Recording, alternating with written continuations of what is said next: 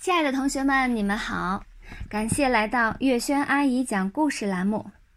今天我们继续来讲《跳跳电视台》第十八集《虐猫事件的背后》。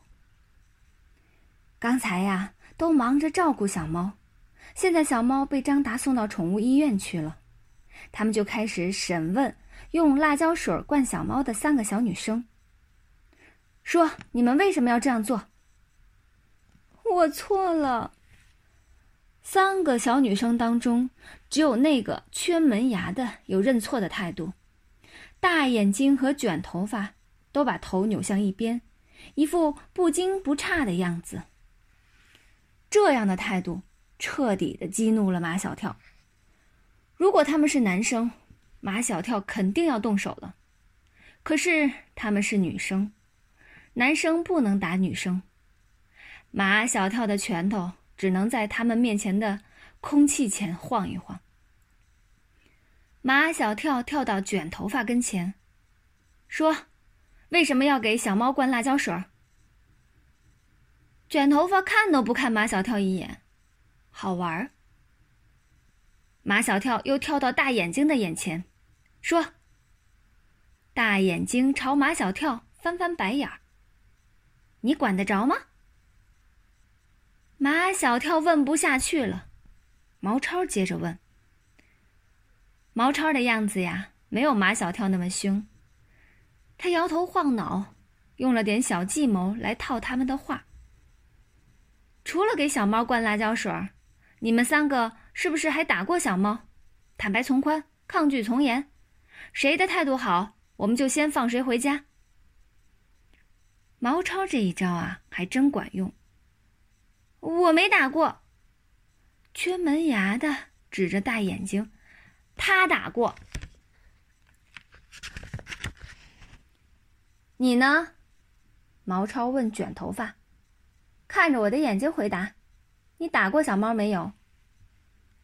卷头发看了一眼毛超的眼睛，马上又低下了头来。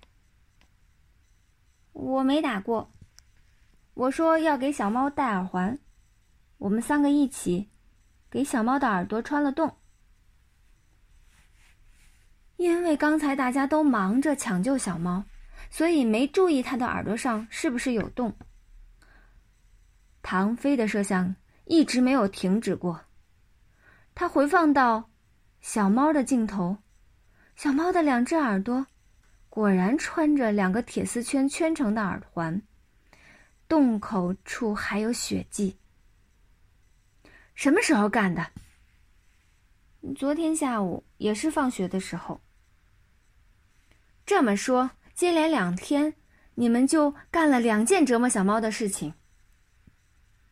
马小跳接着毛超的话问：“如果今天不被我们发现，你们是不是准备继续干下去？”缺牙的女孩点点头。夏林果问他们。你们在虐待小猫的时候，有没有觉得它很可怜？三个小女生都摇头。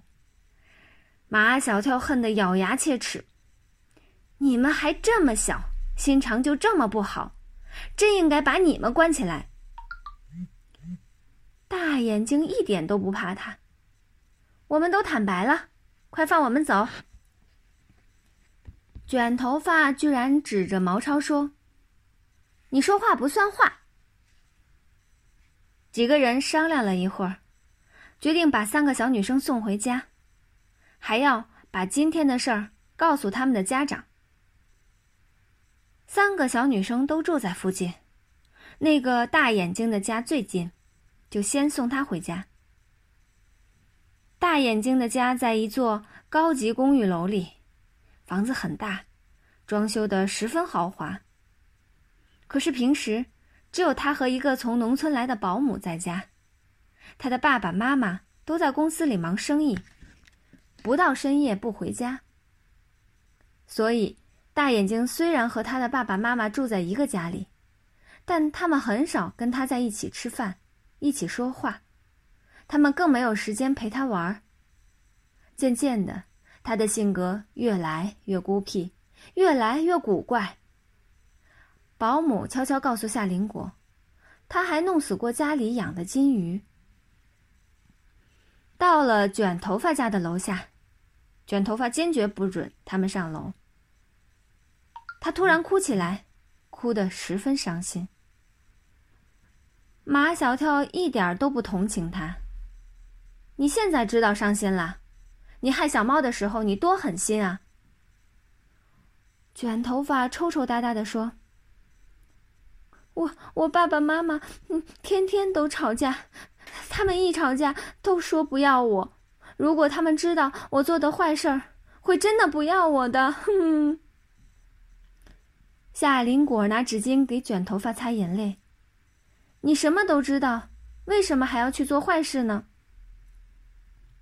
卷头发说：“每天放学我都不想回家，我们三个都不想回家，我们才去那片拆了房子的地方，看见了那只小猫。”我们说它是一个没人要的小猫，我们就把它藏在花盆里。你是不是觉得你自己就像那只没有人要的小猫？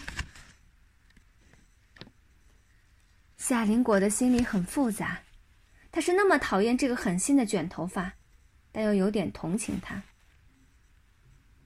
缺牙的姑娘也哭了，我也像这只没人要的小猫。奇怪了，马小跳说：“你们都说自己像这只没人要的小猫，就应该可怜它、爱护它，为什么还要用残忍的手段来害它呢？”不知道，卷头发说：“做了以后，我心里就觉得舒服了。”缺牙的这个小姑娘也说：“我也觉得舒服了。”嗯，你们好可怕呀！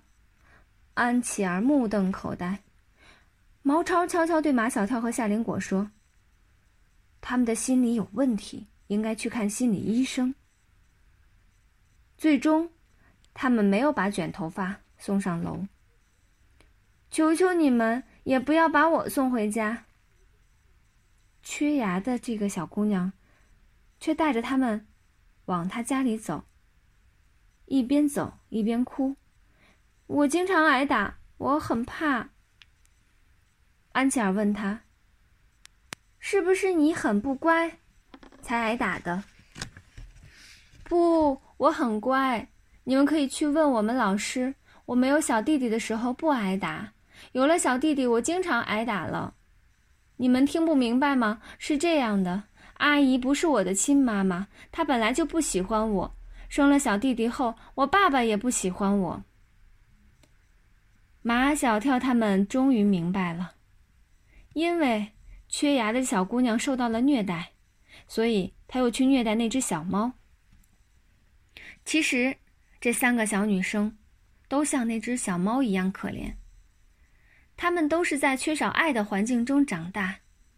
所以，他们心中也缺少爱。当遇见那只跟他们的命运相同的小猫时，便用折磨它来发泄心中的恨。